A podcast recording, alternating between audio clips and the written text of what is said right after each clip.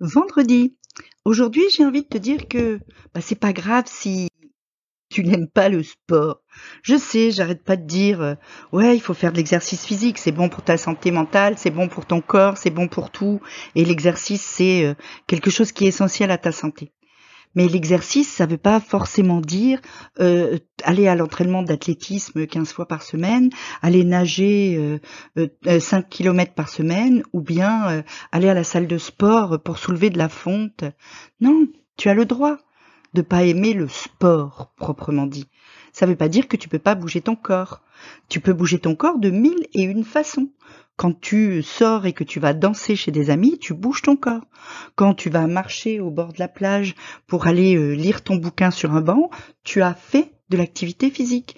Et donc, quelque part, tu peux trouver un moyen de bouger sans faire du sport.